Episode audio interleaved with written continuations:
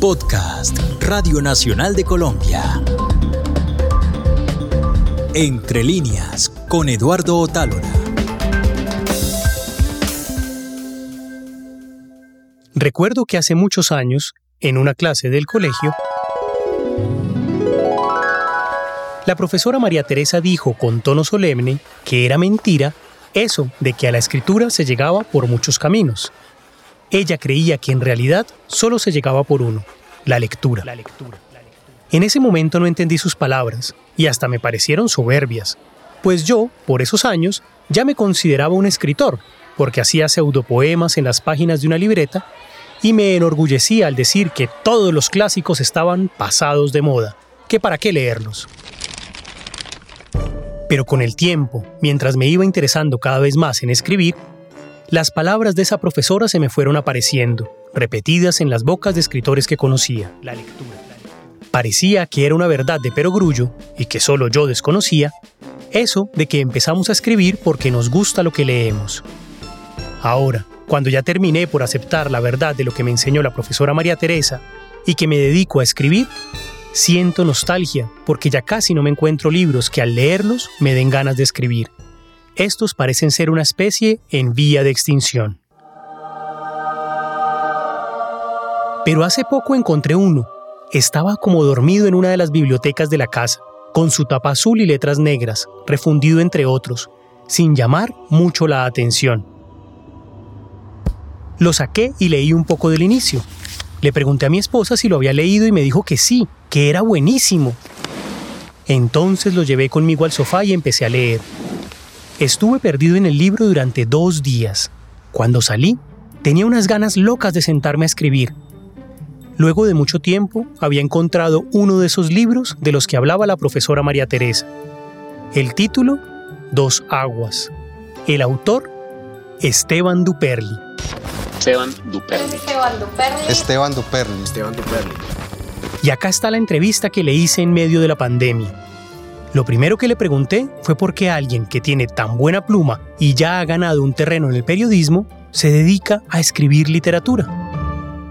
Yo había trabajado, Eduardo, como lo que llamamos no ficción, en periodismo, orbitando generalmente como en torno al periodismo cultural y haciendo algunos reportajes como de largo aliento, por ejemplo, para la Secretaría de la Juventud de Medellín. Y lo que, lo que sucede dentro de la no ficción siempre tiene que estar como obligado al, al, dato factual, a la fecha, a la distancia, al número, a la cifra, a la fuente que corrobora tal cosa, y eso está muy bien, y eso es un, eso es un lenguaje y eso es un territorio en el que, en el que uno se mueve pero indudablemente eso también de algún modo como que restringe. Entonces creo que entrar al, territorio de la literatura es entrar en un territorio de, mucha mayor libertad, de mucha mayor creatividad. Eso pues suena muy bonito, pero eso es realmente lo que lo hace difícil. Y uno a veces, o yo a veces cuando escribía decía, ¿por qué me metí en esto? Más bien hubiera contado una historia que sucedió y lo que tenía que hacer era una reportería y juntar todos los datos y no tener que inventarme toda esta historia hasta en sus mínimos detalles. Pero indudablemente es un territorio mucho más libre, mucho más amplio, mucho más vasto y donde o era pues mi intención, donde creo yo era posible escenificar como la condición humana más real, como hacer una puesta en escena de la condición humana y de unas preguntas, llamémoslas como existenciales, pues que yo me hacía y que todavía me hago. Y creo que el, el medio para poder hacer eso era con la, con la longitud la estructura y como las licencias poéticas y las licencias creativas que permite un estuche como es una novela.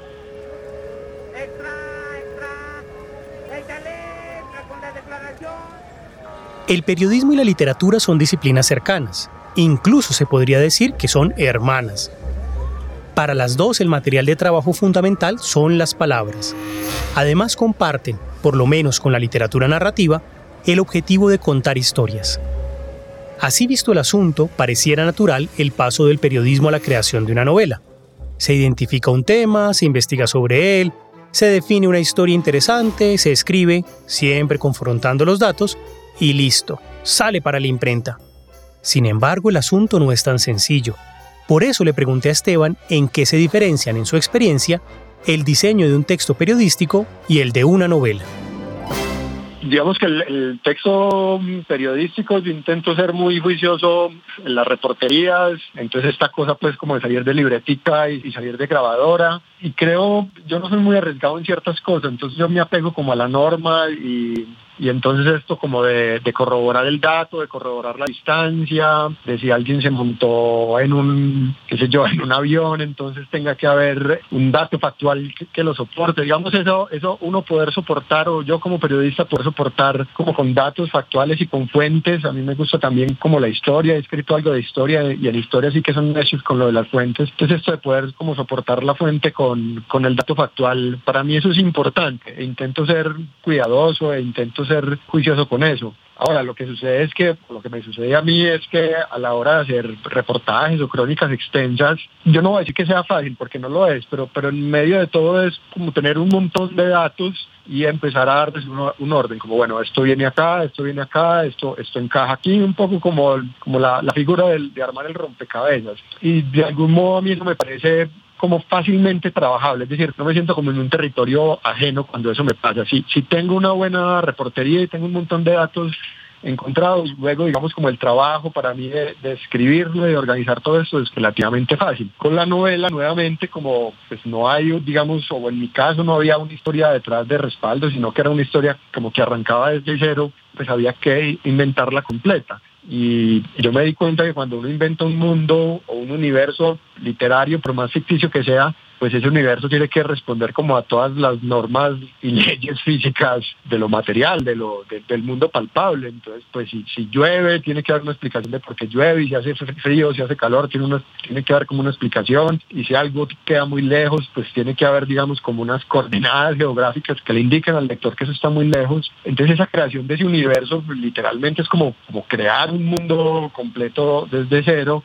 pues ahí hay una mezcla de, investigación, también de reunir como datos factuales, pero pues pasar eso y agitarlo como en la coctelera de la, de la creatividad y, la, y de la imaginación, pues que se le pide a un escritor o a una, o a una escritora de, de ficción, de cuando está inventando, de cuando está inventando mundos. Y lo mismo sucede como con los, con los personajes. Este drama humano, esta condición humana que yo quiero representar, que yo quiero contar, quién lo puede representar.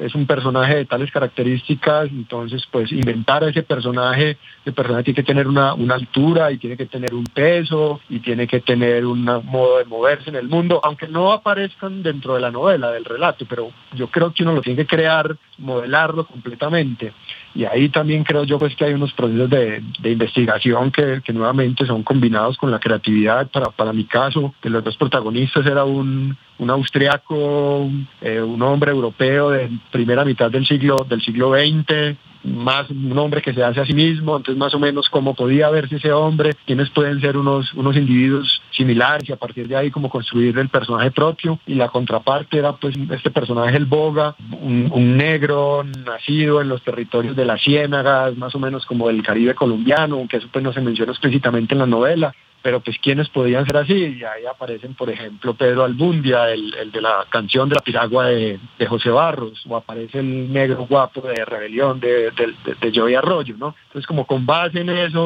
más otros datos factuales, pues, surgen con suerte los, los personajes y los escenarios y los paisajes. Los escritores del siglo XXI en Colombia se diferencian de los del siglo pasado en algo fundamental Ahora hay universidades con programas de formación en escritura a nivel de pregrado y posgrado. Antes, quien quería hacer literatura debía aprenderlo por su cuenta y si tenía suerte, participar en alguno de los talleres literarios que organizaban esporádicamente autores. Eran pocos los que se programaban regularmente, entre los que se destaca el TEUC, el TEUC, Taller de Escritores de la Universidad Central, que en cabeza de Isaías Peña empezó en 1981 a darles lineamientos y bases a quienes querían convertirse en escritores. Pero si no se asistía a un taller, el camino era todavía más lento y pedregoso, lleno de desatinos de los que se aprendía años después. Por eso le pregunté a Esteban si él había tenido alguna formación en escritura creativa antes de meterse en el proyecto de Dos Aguas. Su respuesta me sorprendió. No, Eduardo, yo no tengo una formación literaria pues académica, yo, yo soy comunicador social periodista, solamente tengo un pregrado, en ficción había escrito muy poco, como en la época de los blogs. Yo tenía un blog, no tuvimos tantos blogs, ¿no? Y había hecho ahí unos intentos chiquiticos como de ficción, de escribir cuentos, pero pues si eran cuatro no eran cinco, era de verdad una cosa muy, muy corta. Yo creo que yo me lancé como a, la novela como en un acto espontáneo, sin saber muy bien cómo a qué me iba a enfrentar. Lo que yo quería era como escribir ficción. A mí, José Ardín, el editor de, de Angosta, la primera conversación que tuvimos es porque él me invitó a escribir en la colección de, no ficción, o sea, de periodismo que acaba de sacar Angosta. Y yo le dije como, yo, es que yo trabajo mucho escribiendo no ficción, yo quisiera escribir ficción. Y él me dijo, pues, ¿qué tenés? Y yo más o menos pues, le dije que tenía una idea de una novela. Entonces esto no fue digamos como espontáneo, Eduardo, me encontré eso, pues como, como en el camino dije como bueno, es que esto es más complejo de la cuenta, pero no, no había, yo no había hecho como talleres, no sé, fue, fue un asunto como intuitivo, ya un poco como por, como por el cine, aunque yo tampoco soy sino, cinéfilo, pues digamos que yo soy un tipo pues de cine de fin de semana y cosas de esas, pero pues un poco como guiándome por, por el cine, de cómo se cuenta el cine y también como guiándome en, en los libros y en las novelas y las historias pues que a mí me habían gustado. Entonces yo decía, pues más o menos esto debe ser como así. Pero sí, creo que fue como un acto, como un acto espontáneo e irresponsable que luego cuando uno ya empieza a ser más consciente de lo que hizo, se le dificulta más o, dice como, bueno, yo cómo fui capaz de hacer, de meterme en esto. Pues. Y el libro le quedó tremendo. No en vano fue uno de los finalistas del Premio Nacional de Novela 2020 que otorgó el Ministerio de Cultura donde compartió honores con escritores tan importantes para nuestra literatura como William Ospina, Orlando Mejía Rivera, Julio Paredes y Sara Jaramillo. El boga buscaba la franja bicolor, donde la descarga dulce y fangosa del río se encontraba con el cuerpo salado del mar y se formaba una suerte de frontera de dos aguas que se negaban a mezclarse, separadas por sus densidades y temperaturas opuestas. Era el límite de dos países, el de la sal, el yodo y el plancton, y el de los minerales y los sedimentos que venían rodando desde el páramo donde había nacido la corriente fría y que al penetrar en la solución tibia del océano quedaban suspendidos en una sopa en donde se nutría y germinaba la vida.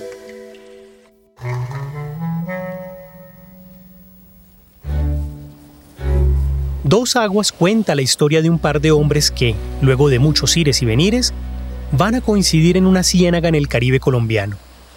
El uno es un judío de origen austriaco que tuvo que salir de su país por culpa del nazismo y que a donde llega funda su propia república.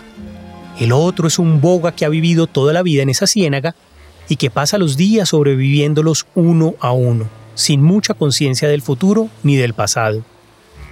Entre los dos la relación no puede ser sencilla, porque cada uno encarna la complejidad de una manera diferente de ver el mundo. Para el austriaco, la tierra es su fuente de vida y la trabaja incansablemente hasta convertirla en su paraíso. El boga, por su parte, tiene una relación con la ciénaga muy sencilla. Él vive allí porque ella lo deja hacerlo. Saca lo que necesita y devuelve lo que le sobra. Nunca construye más allá de lo que le hace falta. Estos dos personajes son muy interesantes por la complejidad que encarnan, así que le pregunté a Esteban cómo llegó a construirlos. Esto lo de los personajes, lo yo quería, Eduardo, como un conflicto literario que se supone que ya, está pasado de moda, pero pues que a mí se me sigue inquietando, que es el conflicto como de civilización versus barbarie, eh, hombre versus naturaleza, blancos contra negros, fuertes contra débiles. Esto es una cosa que, que, estuvo muy presente en la, en la, literatura del siglo XIX y parte del XX, pero pues se supone que eso ya no, pero a mí eso pues me seguía inquietando y yo quería hacer una historia una historia como esa. Yo, yo el primer personaje como que tuve claro era, era el Boga. Y, yo pensé como, bueno, ¿quién se le puede enfrentar a, al Boga? Y en esta dicotomía clásica pues aparecía como un, digamos, como un europeo colonialista, llamémoslo, pero si este europeo además traía una historia como de desarraigo en donde él en su lugar de origen fuera también, digamos, como el débil, es decir, es, un individuo que en su lugar de origen es el débil y cuando pasa a otro territorio pasa a ser como el fuerte y de algún modo se encuentra como con otro débil, aunque el, Boga resulta no siendo ningún débil ni nada, pero digamos que, pues, que servía para enmarcarlo en esa, en esa dicotomía.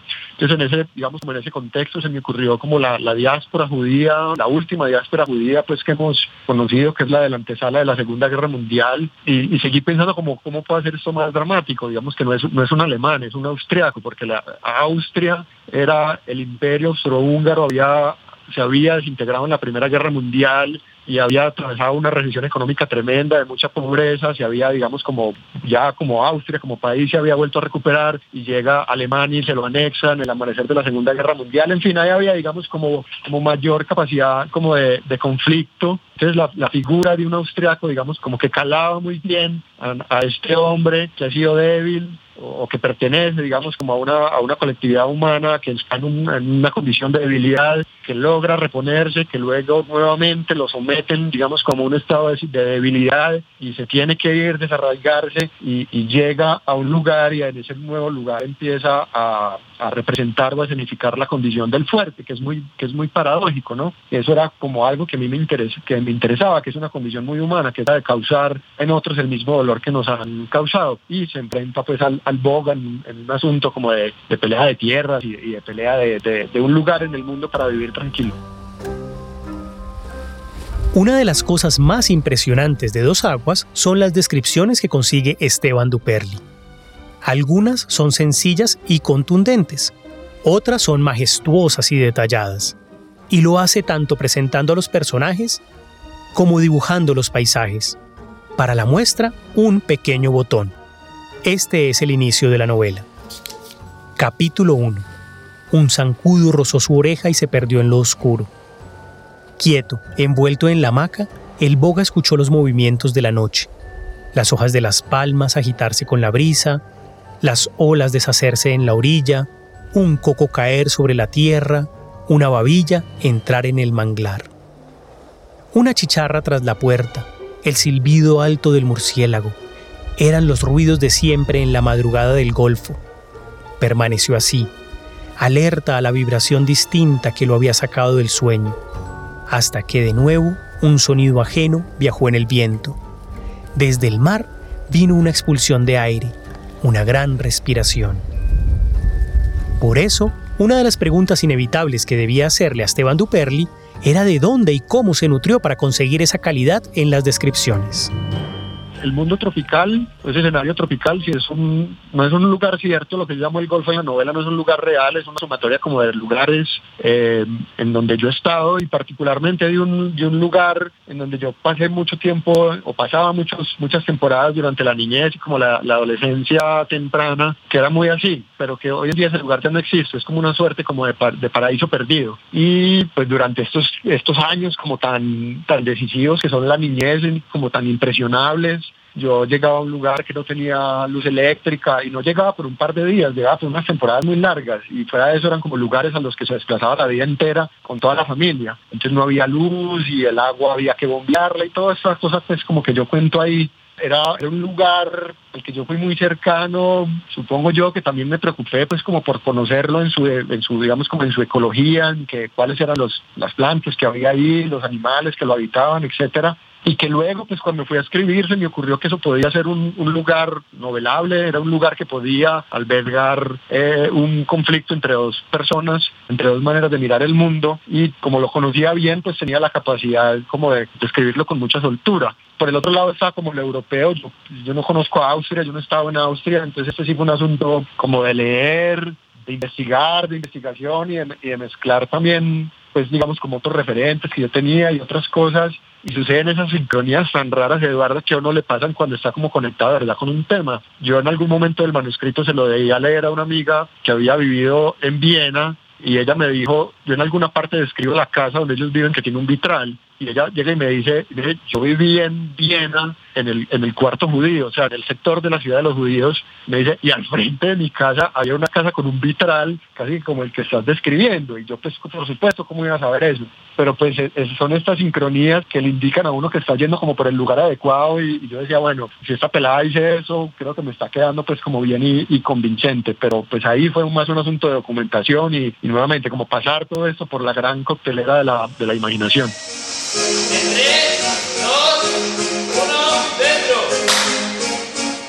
Muchos autores dicen que escribir es como un deporte de alto rendimiento. Primero se aprende y luego hay que ejercitarse con constancia para que los músculos de la escritura se mantengan sanos y dando el máximo de su rendimiento.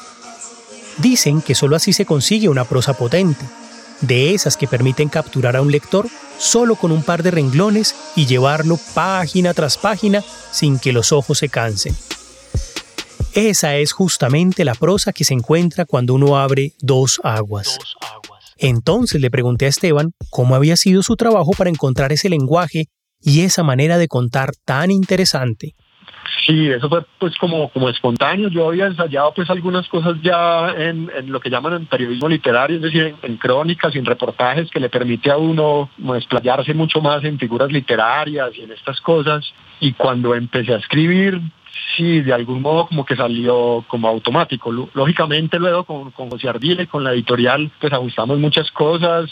Uno a veces pues tiene tendencia a, sobreescribir. A mí me pasaba una cosa muy, muy graciosa y era como que yo hacía una metáfora y luego la explicaba. Y, y, con, José, el editor, pues trabajamos mucho eso, pues porque eso es como un mago que hace un truco y luego le explica a la audiencia qué es lo que acaba de hacer. Y claro, eso pues como ayudó y y, el trabajo con el editor pues siempre es un trabajo como de pulir y de pulir y, de pulir, pero en general, Eduardo, yo creo que ese es, supongo yo, pues es como un, estilo como de narración que, que, está, que está en mí, que hace parte, como si pudiera llamarlo, como de mi poética. Yo ahora estoy pues escribiendo algo, algo, algo nuevo, no se parece pues a dos aguas, pero, pero de algún modo yo siento que esa misma música, como que esa misma lírica está ahí presente entonces, pues yo esperaría que eso fuera como algo, nuevamente digo, sí, que sea como, como cuando un músico tiene como su propio ritmo, como su propio sonido, yo esperaría que eso fuera como algo que está en mí, vuelvo digo, como de, si yo pudiera llamar algo como mi poética, esperaría que esa fuera como su,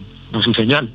Se suele escuchar a los escritores decir que cada nuevo libro es como empezar de cero, que las cosas que se hicieron antes se pierden en la memoria y toca volver a aprender todo. Pero eso es solo verdadero en parte porque aunque cada proceso creativo inaugure su propio camino, los libros que se terminan le dejan enseñanzas a sus autores. ¿Qué aprendió Esteban Duperli de Dos Aguas?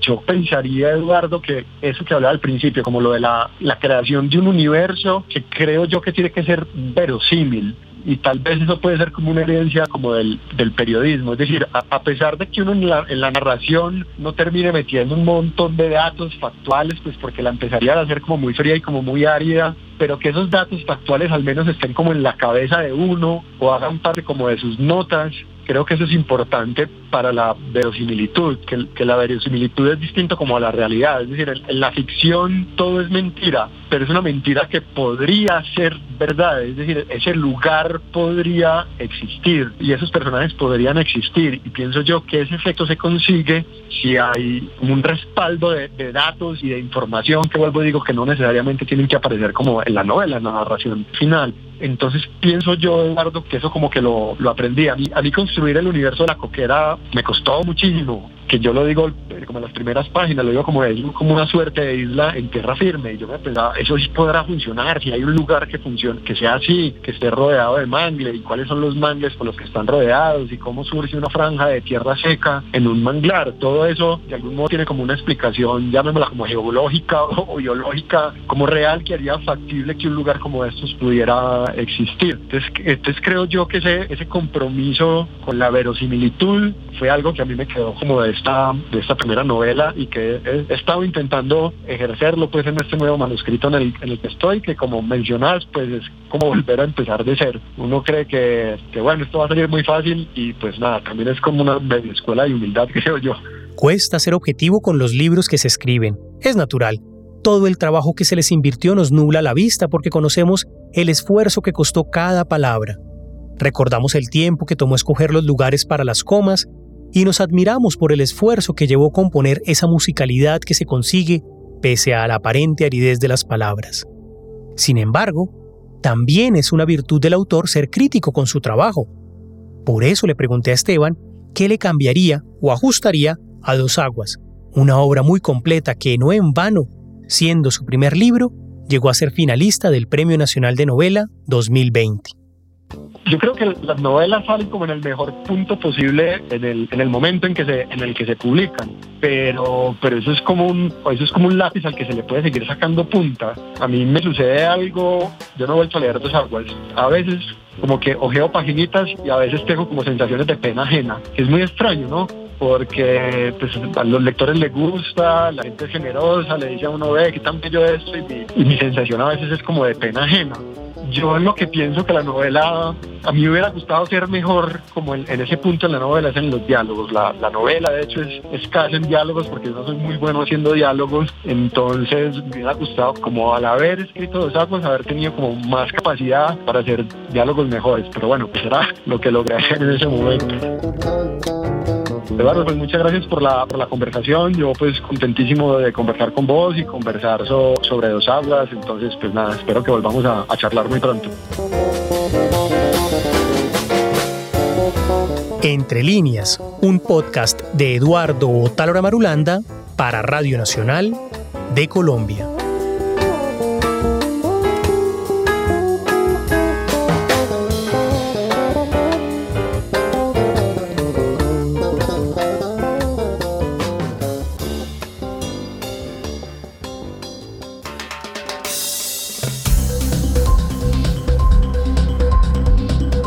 Este fue un podcast de Radio Nacional de Colombia.